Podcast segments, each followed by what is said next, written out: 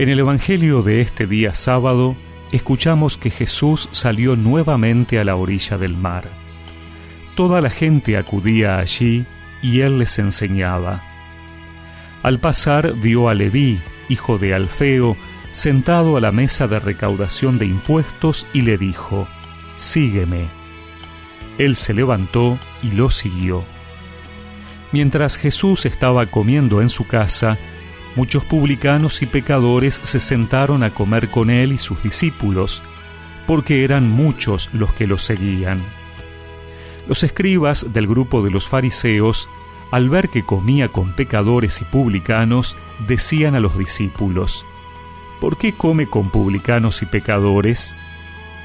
Jesús, que había oído, les dijo, No son los sanos los que tienen necesidad del médico, sino los enfermos. Yo no he venido a llamar a los justos, sino a los pecadores.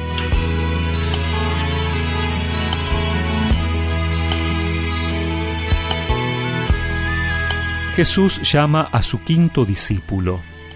Va completando su grupo y ahora elige a un recaudador de impuestos, un aduanero.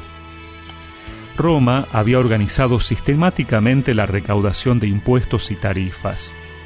Un procedimiento ordinario era apostar a un recaudador con una escuadra de soldados a la entrada de las ciudades para cobrar las tarifas de las mercancías que entraban o salían de la ciudad. Es uno de esos publicanos mal vistos por la población a quien Jesús llama. Leví no es otro que Mateo, el que más tarde escribirá un evangelio. Estaba habituado a las escrituras era un hombre sentado a la mesa de la recaudación pública de Cafarnaúm. Este hombre se levantó y siguió a Jesús. Se levantó de su mesa y así Jesús se sentó a la mesa en casa de Leví. Y ante los cuestionamientos de por qué comía con pecadores, Jesús recuerda que es a ellos a quien ha venido a buscar, a darles una oportunidad. Tal vez los fariseos esperaban que un enviado de Dios fuera solo para ellos, para traerles el premio por sus méritos como personas cumplidoras. Pero Jesús no juzga a los que se acercan, no hace diferencias entre los hombres, no entra en las clasificaciones habituales de la opinión de su tiempo, es un hombre tolerante y comprensivo. Ante mis pecados, Jesús me pide que me levante de esa mesa, que lo siga, y así Él se sienta a compartir nuestra vida más íntima, la de la casa de nuestra vida, para darnos la vida de Dios.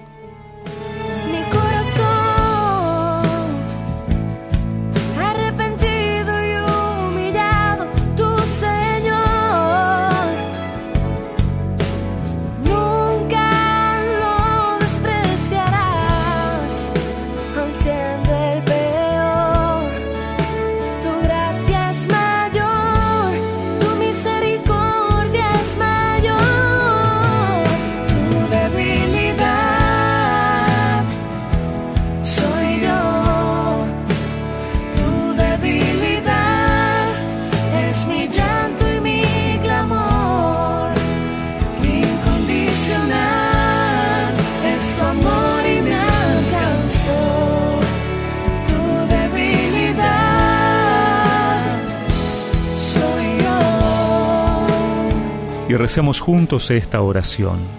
Gracias Señor por no juzgarme y sentarte a mi mesa e invitarme a la tuya. Gracias por alimentarme con tu vida. Amén.